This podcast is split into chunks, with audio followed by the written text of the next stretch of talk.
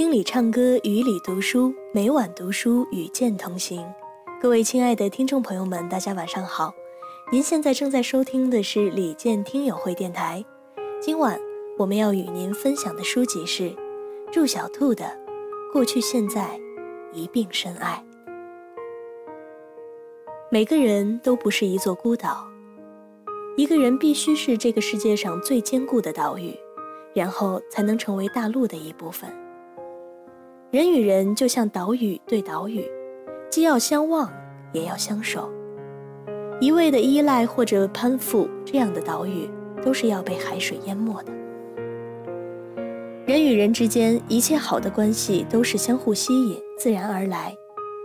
太阳钟鼓长新，人的情感多变，情感是个双向选择题，并非由你的意愿决定，你最多是个必要而不充分的条件。距离绝非坏事儿，打开一个人的内心是件风险很高的事儿，不亚于一场肿瘤切除手术，一刀切开腹腔是恶性还是良性，充满了不确定性。有一点距离是对彼此的尊重，哪怕一坛陈酒，也不要着急打开；即便打开，也不要一饮而尽。君子之交淡如水，强求的亲密总是引来爱恨纠缠。亲疏随缘，不必强求。爱也是如此，不需要绑架。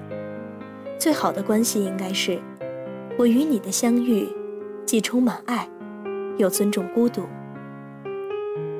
有次长途飞行路上看了法国电影，两位退休的音乐老师，年过八旬的他们相伴多年却仍然相爱。大部分的镜头都产生在主人公的公寓，与其说是故事，倒不如说是生活的细枝末节。无论在居室、客厅、餐厅还是卫生间，不过都是最平凡的吃喝拉撒的小事儿。空间如此局促。行为如此家常，这样的爱看上去点到为止，太不煽情。可无言无泪的感动，有着滴水穿石的力量。这股力量，就是矜持的。